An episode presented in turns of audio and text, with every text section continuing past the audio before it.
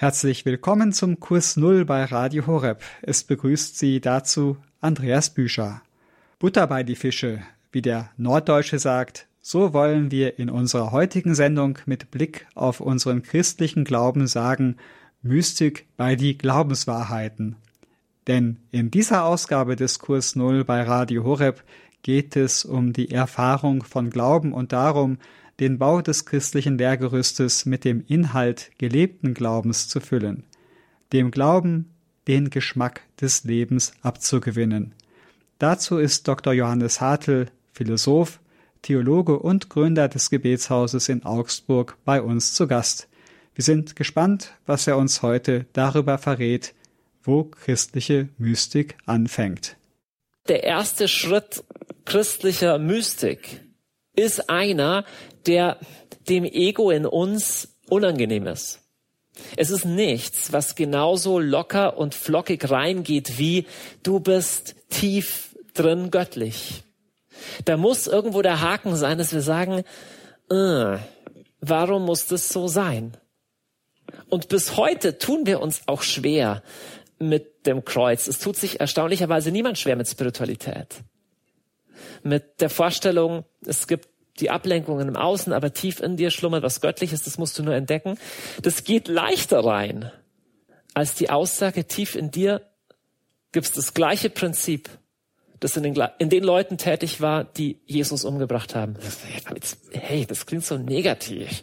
So ein bisschen, das ist fast übergriffig. So ähnlich war es tatsächlich, als Jesus sich einmal nachts traf mit einem Theologen seiner Zeit, einem ganz frommen Juden, der hieß Nikodemus, und der wollte mit Jesus ganz nett reden, so ein bisschen Politik oder Theologie, keine Ahnung.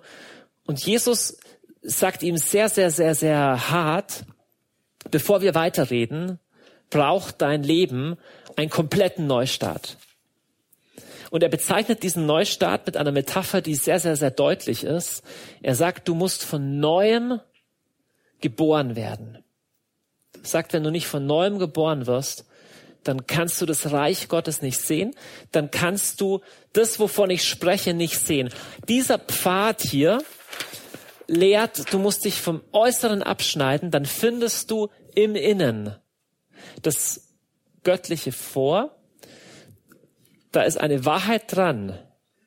Aber Jesus sagt, wenn du in dieses Innen schaust, ist da nicht alles gut sondern in dir ist das gleiche Prinzip der Rebellion, das in allen anderen Menschen auch ist. Und deswegen bringt er in dem Kontext die Geschichte mit der kupfernen Schlange. Das ist aus dem Alten Testament eine Geschichte, wo das Volk Israel gemurrt hat gegen Gott. Und deswegen haben sie, kamen Giftschlangen, Schlangen, und haben die gebissen. Und letztendlich sagt Jesus zu diesem tollen Theologen, du hast auch so einen Schlangenbiss. Und der ist tödlich. Und es geht mitten durch dein Herz. Ein bisschen unangenehmer. Das, was Jesus an den Anfangspunkt setzt, ist nicht ein heiles Ich, ein, ein gesunder Ich-Kern, ein inneres Göttliches, das du nur entdecken musst. Das Erste, was bei Jesus kommt, ist, da gibt's erstmal was, was zerbrechen muss. Der Schritt geht schon ins Innen, du musst schon ins Innen schauen. Aber Jesus legt offen, auch im Evangelium, in der Geschichte mit den Juden, er legt offen, dass da was ist, was, was nicht gut ist. Und zwar nicht, um all das zu zerstören. Er sagte nicht, Amen, Amen, Nikodemus, du bist einfach unbrauchbar und ich suche mal jemand neu. Er arbeitet schon mit diesen Menschen, auch mit diesen gebrochenen Menschen. Aber trotzdem, da passiert was Neues. Am Kreuz sieht der Mensch, wie weit die Liebe Gottes geht nämlich totale, sich selbst verschenkende, hingebende Liebe. Aber es ist nicht das Einzige, was das Kreuz sagt. Das Kreuz zeigt auch, was der Mensch tut. Das ist interessant, würde Pilatus zu, da ist Jesus schon Dornenkrone voller Blut zusammengeschlagen und er sagt, Ecce homo, siehe der Mensch. Das ist interessant. Was meint er mit siehe der Mensch? Man könnte es auch übersetzen wie, schau, so handeln Menschen. Das tun Menschen mit jemandem, der ihnen die Wahrheit sagt. Übrigens bis heute, wenn jemanden wenn jemand einem Menschen wirklich die Wahrheit sagt, ist die Reaktion in der Regel nicht positiv. Und am Kreuz erkennt der Mensch, wozu er fähig ist, du übrigens auch. Und ich auch. Und der Mensch erkennt gleichzeitig, wie Gott eigentlich ist. Und diese Erkenntnis, diese Erschütterung, dieses Zerbrechen von meinem Konstrukt, von Selbstideal, von heiligen Ich, bewirkt einen Neuanfang, der so radikal ist, der so fundamental ist, dass Jesus sagt, es ist eine neue Geburt. Aber das ist nichts, was der Mensch nur entdeckt. Das ist nichts, was der Mensch schon vorfindet, sondern es ist ein Geschenk. Hier kommt ein Geschenk, das hat schon noch was mit dem Alten zu tun. Ja, das ist nicht einfach, Gott erschafft einen Menschen, den es vorher noch nie gab, aber es ist ein heiler, geschenkter, völlig unverdienter Anfang. Es ist ein Geschenk. Und hier, ihr Lieben, ist ein großer Unterschied zu anderen Wegen. Und hier, ihr Lieben, ist der einzige Anfang aller echter christlicher Mystik. In dem reinen, geschenkten, heilem Neuanfang. Damit könntest du auch sagen, der Mensch, der du wirklich bist, ist der Mensch, der du bist vor dem Kreuz Jesu. Das ist dein wahres Ich. Der Mensch im, in der Gebrochenheit von, ja, all seiner Schwäche und seinem Ego und diesem radikalen Geschenk eines freien Neuanfangs. Das ist, wer du wirklich bist. Und hier, ihr Lieben, gibt es nur zwei Wege. Es sind zwei komplett verschiedene Wege. Der eine lehrt, das Göttliche ist in dir und durch Erkennen kommst du dahin. Der zweite Weg lehrt, wenn wir Menschen von alleine dahin kämen, sähe die Welt anders aus. Vielmehr haben wir den einzig perfekten Menschen, der je gelebt hat, umgebracht. Das ist die Wahrheit über dich aber diese Wahrheit, die zerstört dich nicht, sondern die Wahrheit zerstört nur dein Eigendünkel und macht dich offen, das radikale Geschenk dieser radikalen Gnade zu empfangen und daraus entsteht was, was komplett neu und komplett Gutes. Und das, ihr Lieben, ist wirklich der einzige Weg von echter christlicher Mystik. Alles andere, auch egal in welchem Tagungshaus dieser Welt es gelehrt wird oder welcher Buchautor es lehrt, wo du das Kreuz nicht findest, es ist kein christlicher Weg. Denn es ist ein anderer Weg. Und es ist ein Weg, der ein verkappter Weg des göttlichen Egos ist, das durch Erkenntnis göttlich wird. Es ist das alte Angebot der Schlange an Eva. Der einzige Ort, wo der wahre Weg zu Gott anfängt, ist die Kapitulation vor dieser Liebe, vor der blutigen Liebe an Golgotha. Und der einzige Weg, dort hineinzukommen, ist der einer Neugeburt, eines kompletten Neustartes. Das, das fängt nicht bei deinen guten Werken an, wo du eh schon ein, ein total toller Kerl bist und jetzt wirst du auch noch fromm, sondern es erfordert eine Kapitulation und einen kompletten Neustart, Reset. Jesus sagt zu Nikodemus nicht, du bist schon so ein guter Jude, jetzt machen wir aus dir einen guten Christ. Sondern er sagt erstmal, vergiss es, die letzten 48 Jahre, alles vorbei, neue Geburt, Neustart. Lass uns anschauen, wie dieser Neustart beginnt. Weil es ist schon, es ist schon logisch, warum das einfacher ist. Wenn du rumlaufst und sagst, du bist eigentlich göttlich und in dir ist was Gutes, ist logisch, dann ist der erste Schritt ein rein positiver. Aber wir Christen, es ist komplizierter, weil das hieße ja, ist jetzt der erste Schritt ein rein negativer, fühl dich erstmal schuldig. Nein, nein, aber, aber auch dieses ist alles okay, stimmt auch nicht. Also, wie gehen wir damit um? Ich habe vor ein paar Jahren einen jungen Mann ein bisschen begleitet, der sich bekehrt hat aus einer ganz schrecklichen Geschichte von, von Drogenabhängigkeit und Prostitution und ganz schlimmen Sachen. Und als er so seine ersten Schritte mit Jesus gegangen ist, hat er nach, einer, nach einiger Zeit das, einen Satz gesagt, der mich, äh, der mich irritiert hat erst und dann fand ich ihn sehr tief. Er hat zu mir gesagt, du, wenn ich mich, ich habe so Tage, wenn ich mich eh schon total verdammt fühle und schlecht fühle, aufgrund von meiner Vergangenheit. Und er sagt, wenn ich dann bete oder Bibel lese, dann zieht mich das noch weiter runter. Und das fand ich interessant, weil erst habe ich gesagt, ja, warum? Dann musst du das doch helfen. Aber der Punkt ist, du kannst nicht ansetzen beim Tun. Also er hat erkannt, wenn ich in diesen Zustand von von Gebrochenheit und, und Selbstvernichtung bin, dann kann mein eigenes frommes Ego eben nicht mal durch so fromme Sachen wie Bibellesen mich rauserlösen. Und das, ihr Lieben, ist sehr tief und sehr wahr, sehr tief was verstanden. Wie bringen wir diese zwei Teile zusammen? Dieses, ich bin unendlich geliebt, aber ich bin konfrontiert mit all meinem Mist in meinem Leben. Es gibt ein klassisch mystisches Buch in der, ähm, in der Bibel im Alten Testament. Das bezeichnet sich selber nicht als mystisches Buch, sondern als Liebeslied. Da geht's um Brüste und um Küsse und um Lilien und um Gazellen. Und von Anfang an haben auch schon die jüdischen Ausleger, die haben dieses Liebesgedicht gedeutet, dass es eigentlich um die Liebesbeziehung zwischen Gott und Mensch geht. Und die Frau, um die es geht, also im Vergleich wäre das dann der Mensch. Die Frau, die Braut sagt über sich selber eine interessante Aussage. Kapitel 1 gleich sagt, ähm, braun bin ich und doch schön, ihr Töchter Jerusalems, wie die Zelte von Kedar, wie Salomos Decken. Jetzt genau gehe ich davon aus, dass du nicht sagst, ja, da steht's ja. genau, braucht ein bisschen Übersetzungsleistung. Erstmal, sie sagt braun oder schwarz kann man auch sagen, schwarz bin ich und doch schön. Damals waren gebräunt die Frauen, die am Feld arbeiten mussten. Das bedeutet, die Reichen, die Wohlhabenden, die adeligen Frauen waren nicht am Feld und hatten deswegen helle Haut. Deswegen war damals das Schönheitsideal helle Haut. Heute ist ja gebräunt sein eher positiv meistens besetzt.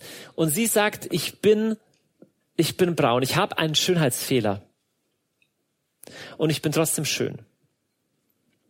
Und die Ausleger der Schrift haben von Anfang an einen tiefen mystischen Sinn in diesem Schwarz und doch schön entdeckt. Und dieses Schwarz und doch schön steht nicht umsonst im ersten Kapitel von diesem hohen Lied, weil der erste Schritt hinein in ein spirituelles, in ein geistliches Leben mit Gott muss irgendwas zu tun haben mit diesen beiden Polen.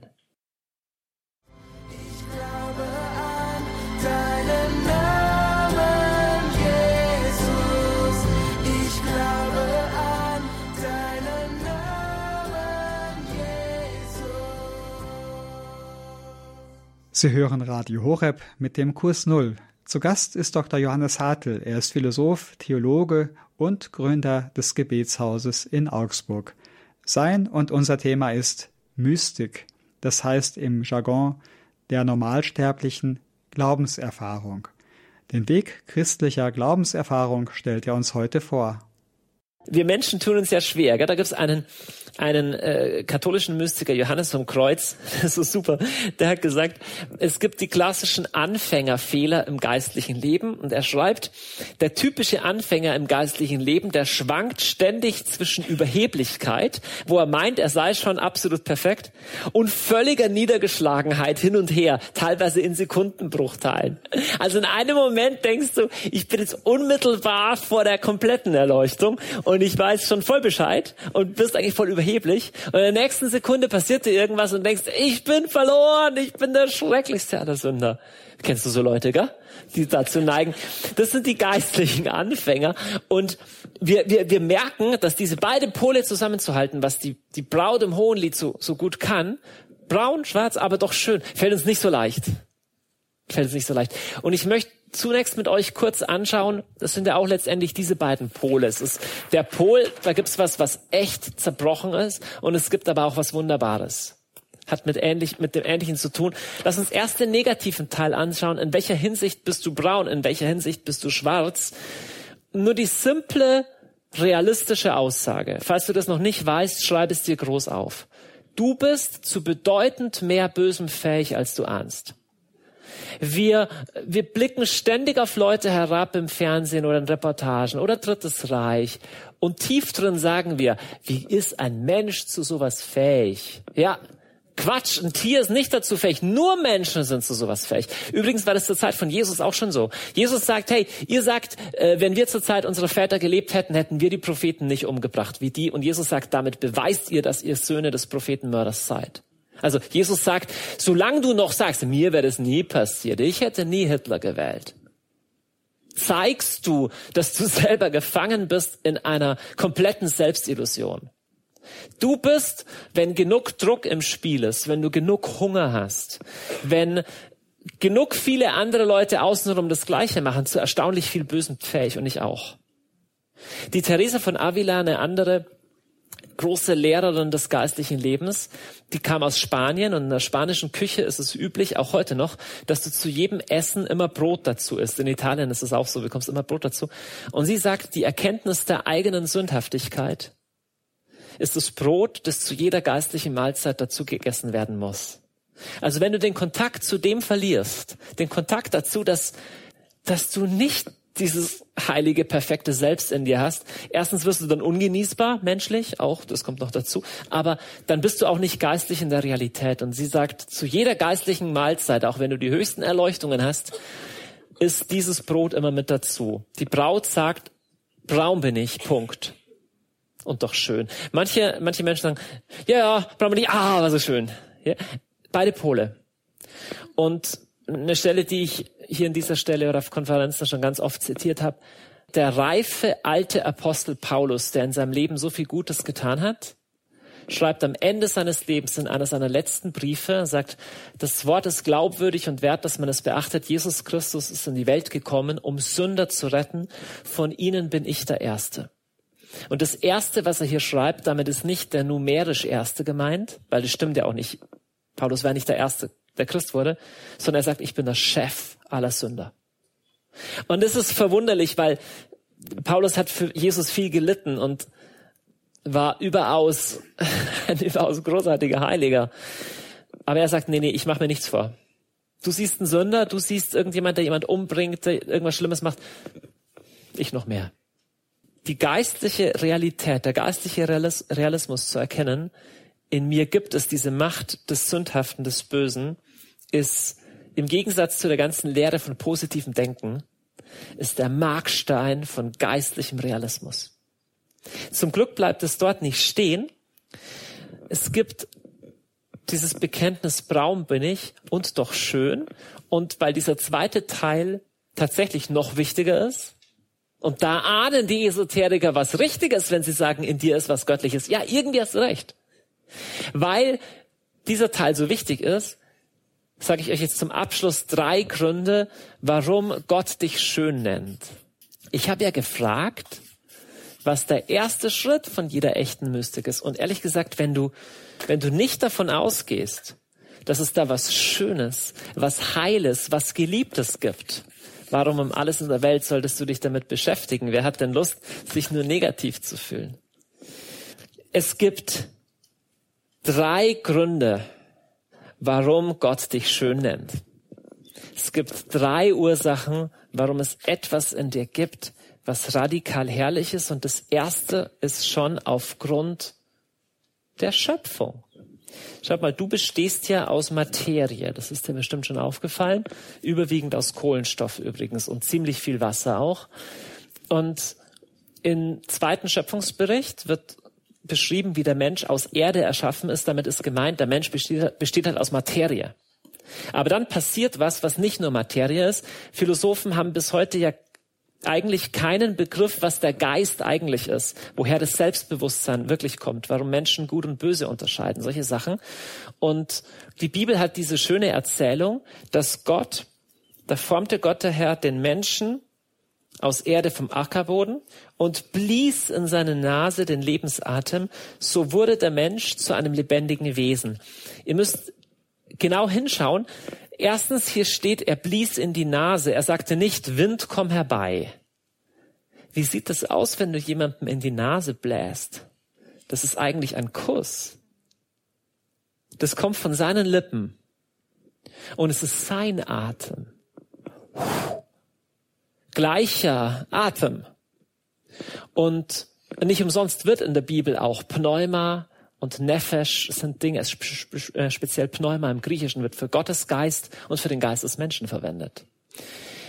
Da ist etwas, was Gott von seiner Lebenssubstanz einhaucht in den Menschen, was er nicht auf gleiche Weise allem Erschaffenen eingehaucht hat, das nicht in gleicher Weise in den Bäumen ist ähm, oder, oder in den Steinen, dass der Mensch freien Willen hat, dass der Mensch eine unsterbliche Seele hat, dass der Mensch die Fähigkeit hat, Gott zu erkennen, ist Gegenstand von höchstem Staunen. Es ist was unendlich Schönes. Der erste Grund, warum Gott dich schön nennt, ist aufgrund der Schöpfung. Tatsächlich könntest du auf der Straße rumlaufen und dich bei Menschen erkundigen, ob sie Menschen sind. Also einfach mal antippst, Entschuldigung, bist du ein Mensch? Homo sapiens? Ja, ich glaube schon. Herzlichen Glückwunsch! Du gehörst zu den wenig Geschöpfen auf der Welt im Vergleich zur Gesamtzahl der Moleküle im Universum sind unsere acht Milliarden ja echt wenig, zu den wenigen Geschöpfen, die den Geist von Gott in sich haben. Ich finde es ganz wunderbar, die Teresa von Avila, eben eine christliche Mystikerin aus dem 16. Jahrhundert in Spanien, eine Zeitgenössin und Freundin von eben diesem Johannes vom Kreuz, hat ein Buch geschrieben über diesen Aufstieg, diese mystische Entwicklung des Menschen. Und das erste Kapitel, das sie überhaupt schreibt, ist so wunderbar. Kapitel 1, Abschnitt 1 über die Schönheit und Würde der menschlichen Seele. Und sie sagt, ähm, sie hat den Herrn angefleht zu sagen, Herr, wie soll ich richtig über das Gebet und über die Vereinigung mit Gott schreiben? Und auf einmal bekommt sie ein inneres Bild und der Herr sagt zu ihr, sie soll sprechen über die Seele als ein gänzlich aus einem einzigen Diamanten oder sehr klaren Kristall bestehende Burg, in der es viele Gemächer gibt. Und sie sagt, dass die Seele des Gerechten nichts anderes ist als ein Paradies, in dem Gott sich mit höchster Freude aufhält. Ihr Ausgangspunkt ist erstmal zu sprechen von der unendlichen Schönheit der menschlichen Seele. Du hast in dir ist jetzt an dieser Stelle egal, ob du Seele oder Geist sagst. Die Unterscheidung ist jetzt hier nicht wichtig.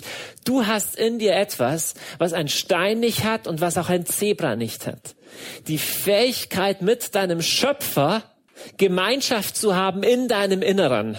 Das ist unglaublich. Selbst dort, wo es durch Sünde und durch Abfall von Gott verdunkelt und korrumpiert und kaputt gemacht ist, ist da im Menschen Kraft seiner Schöpfung eine Offenheit für Gott, ein Raum für Gott, der unendlich schön ist. Wenn du ein Mensch bist, kannst du dir kurz mal bescheiden auf die Schulter klopfen und sagen, da gibt es etwas extrem Schönes in mir.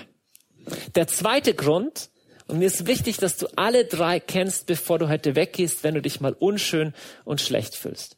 Der zweite Grund, aufgrund dessen Gott dich schön nennt, ist aufgrund dieses Geschenkes. Lasst mich noch mal kurz über die Botschaft von Jesus und die Botschaft vom Kreuz sprechen. Das, was Jesus am Kreuz getan hat, bleibt nicht außen an dir hängen. Das suggeriert hier dieses Bild ein bisschen. Das ist nicht so, dass Gott sagt, okay, du bist jetzt, eigentlich bist du noch immer ein schrecklicher Sünder, aber weil Jesus so nett war, nehmen wir es mal nicht so ernst. Sondern der Tod Jesu, das Blut Jesu, wenn du das annimmst, dieses Geschenk, macht etwas mit dir. Es tut nicht nur die Sicht Gottes, Sichtweise Gottes verändern, sondern es macht objektiv was in dir. Der Paulus schreibt einmal zum Beispiel eigentlich in einer Ermahnung, dass die Männer mit ihren Frauen gut umgehen sollen. Dann sagt er, bei Jesus ist es so, wie Christus die Kirche geliebt und sich für sie hingegeben hat, um sie im Wasser und im durch das Wort rein und heilig zu machen, so will er die Kirche vor sich erscheinen lassen, ohne Flecken, Falten und andere Fehler. Heilig soll sie sein, makellos und schön. Die Idee dahinter ist, das Blut Jesu wäscht dich und macht dich angenehm und schön vor Gott. Das ist tatsächlich eine Botschaft, die Christen nicht immer gehört haben. Häufiger haben wir eher gehört, okay, durch Jesus kommen Menschen in den Himmel anstatt in die Hölle oder Jesus ist ein gutes Beispiel, wie wir uns verhalten sollen. Aber diese Vorstellung, dass Jesus dich wäscht, dass das, was er getan hat, dich rein und angenehm vor Gott macht, so dass du sagen kannst, ich bin auch schwarz, in mir gibt es auch das, aber in mir gibt es zutiefst eine mir von Gott geschenkte Würde und Schönheit. Das ist eine überaus wichtige Lehre. Denn ohne die wirst du insgeheim vor Gott davonlaufen, wie ein Kind, das weiß, dass es im Dreck gespielt hat und wenn die Mama mich so sieht, wird sie schimpfen.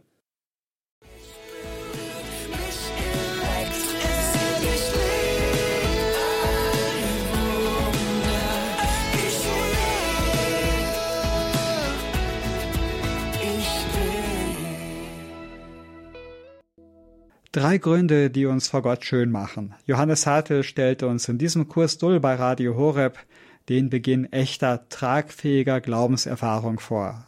Dazu herzlich willkommen. Ich bin Andreas Büscher. Johannes Hartl ist Philosoph, Theologe und Gründer des Gebetshauses in Augsburg. Seine Schilderungen von Glaubenserfahrungen und einem echten christlichen Weg des Glaubens gründen auf einer profunden Kenntnis verschiedener mystischer Strömungen, insbesondere der mystischen Tradition des Christentums und nicht zuletzt auf seiner eigenen Erfahrung. Daher freuen wir uns jetzt weiterzuhören aus seinem reichen Schatz von Wissen und Erfahrung zum Thema Mystik, eine Glaubenserfahrung. Du brauchst, bevor du anfängst mit Gott, einen Weg zu gehen, dieses Wissen, dass er dir neue Anfang schenkt am Kreuz und dich wäscht und reinmacht. Der zweite Grund, warum Gott dich schön nennt, ist aufgrund Jesu Werk. Also das, was Jesus am Kreuz getan hat. Er nennt dich schön, er nennt dich rein und gewaschen. Der dritte Grund, auf den kommst du vielleicht nicht sofort, aber es ist ja oft die Situation die, dass wir versuchen, Jesus nachzufolgen, Gott näher zu kommen, aber wir fallen und wir sind schwach. Und in so einer Situation von Schwäche kann man sich manchmal die Frage stellen, ja, definiert Gott mich jetzt nach meiner Schwäche oder nach den Sachen, die in meinem Leben schon gut sind? Gute Frage, aber es gibt eine Situation in der Bibel, die uns sehr viel sagt über das, wie Jesus allgemein mit sowas umgeht. Und das ist die Situation, als der beste Freund von Jesus oder einer der besten Freunde von Jesus, Jesus in einer ganz entscheidenden Situation verraten hat. Der heißt Petrus und hat Jesus verleugnet. Und nach dem Tod und der Auferstehung Jesu begegnen die sich wieder. Und Jesus stellt dem Petrus eine interessante Frage. Er könnte ihn ja alles Mögliche fragen. Aber stattdessen fragt er ihn nur, Simon, Sohn des Johannes, liebst du mich? Und der Petrus, der stottert dreimal, muss schon so ein bisschen sagen, Herr, du weißt alles du weißt, dass ich dich liebe. In diesem du weißt alles klingt ja das ganze Drama von Petrus mit. Da sagt er nicht, du weißt alles, du weißt, wie gut ich bin, sondern andersrum. Er sagt, du weißt, hey, pff, du weißt, wie, was für ein Versager ich bin. Und das Erstaunliche ist, dass Jesus auf dieses Versagen aber an der Stelle gar keinen Bezug nimmt, sondern dieses Ich lieb dich offensichtlich voll gelten lässt. Jetzt es gibt ja den Unterschied zwischen ich will lieben und ich liebe. Ja, oft erkennst du das ja schmerzlich in der Ehe, in der Familie und unter Freunden, dass du sagst, ich habe mich so angenommen, ich wollte echt ein guter Freund sein, ein guter Ehepartner sein, ich wollte, also es hat mir nicht gelungen, weil ich, es hat nicht geklappt. Und beim Herrn ist es auch oft so. Und das Erstaunliche ist es, dass er dieses Ich will lieben offensichtlich für voll nimmt der Petrus hat ja an realer Liebe nicht so viel vorzuweisen, er hat irgendwas verraten.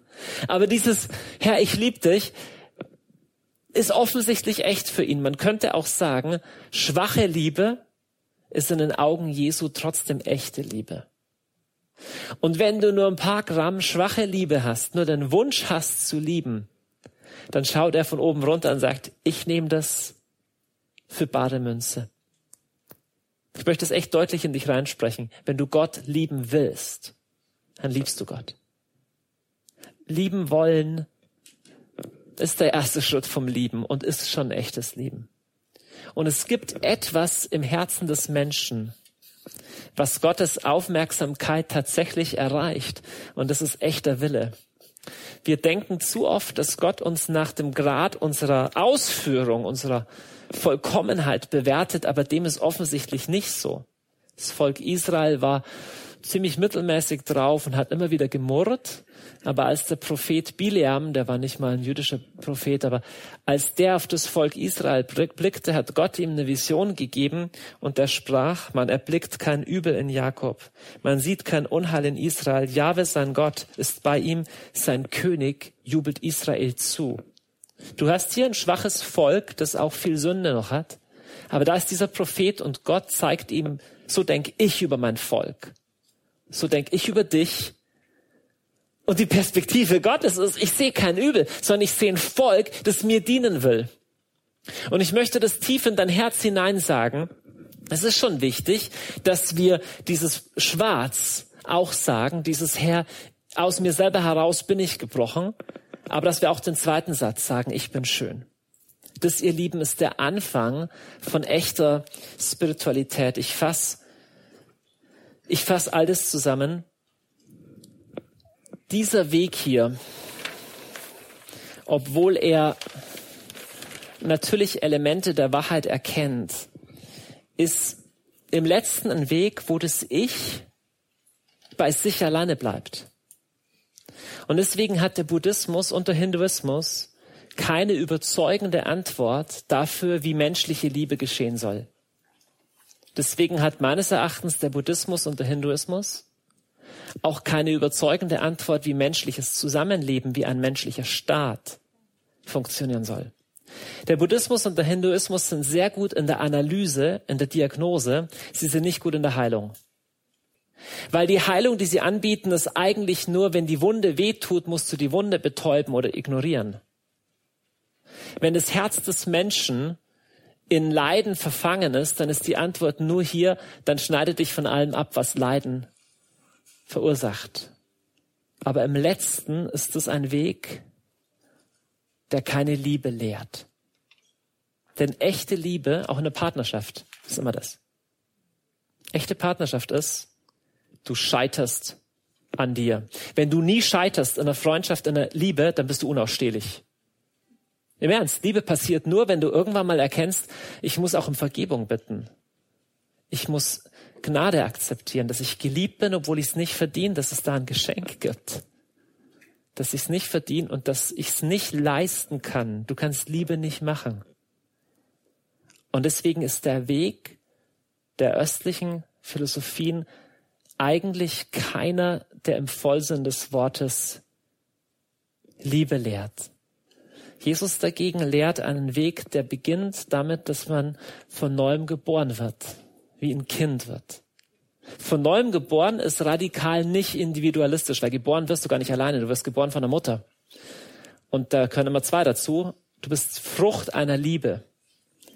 Ein Kind kann ohne Liebe nicht überleben. Du bist Teil einer Familie von Anfang an. Das hier ist ein letztendlich einsamer Weg. Und der Weg Jesu ist einer, wo du als Individuum von Anfang an reingenommen bist in eine Liebesgeschichte und in eine Familie.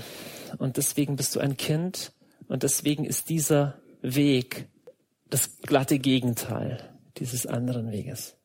Jesus erwählt dich zur Kindschaft, die weiß, dass sie aus sich selber heraus nichts ist. Was ist ein Kind aus sich selber heraus? Komplett arm, komplett bedürftig und komplett schön. Das ist deine Würde im Angesicht des Kreuzes, deine Schönheit, dein Wert, deine Realität, deine Kapitulation und der Anfang jeder echten Spiritualität. Das sagt Dr. Johannes Hartl. Er ist Philosoph, Theologe und Gründer des Gebetshauses in Augsburg. Er hat uns heute im Kurs Null bei Radio Horeb Mystik als den Weg der eigenen Glaubenserfahrung als Ergänzung zum religiösen Lehrgebäude nahegebracht. Was nehmen wir mit? Wir nehmen drei Geschenke mit, die Gott jedem von uns für den eigenen Glaubensweg macht. Das sind drei Gründe, warum wir in Gottes Augen schön sind. Erstens, wir haben den Geist Gottes in uns, dadurch, dass wir Mensch sind. Wir sind frei, wir haben eine unsterbliche Seele, wir haben die Fähigkeit und die Sehnsucht, Gott zu erkennen. Zweitens, die Hingabe Jesu am Kreuz für uns hat in allen, die diese Hingabe annehmen, objektiv etwas verändert. Wir sind reingewaschen vor Gott, auch wenn wir immer wieder fallen und Fehler machen. Gott hat diese ganz tiefe Gebrochenheit in uns schon geheilt. Und drittens, Gott sieht unseren Willen zum Guten und nimmt diesen Willen ernst. Das sind drei Gründe, die uns objektiv vor Gott schön machen. Ist das nicht eine Ermutigung? Und damit kommen wir für heute zum Ende unseres Kurs Null bei Radio Horeb. Diese Sendung können Sie nachhören auf www.horeb.org in unserer Mediathek. Mein Name ist Andreas Büscher. Schön, dass Sie mit dabei waren. Sie hören Radio Horeb Leben mit Gott.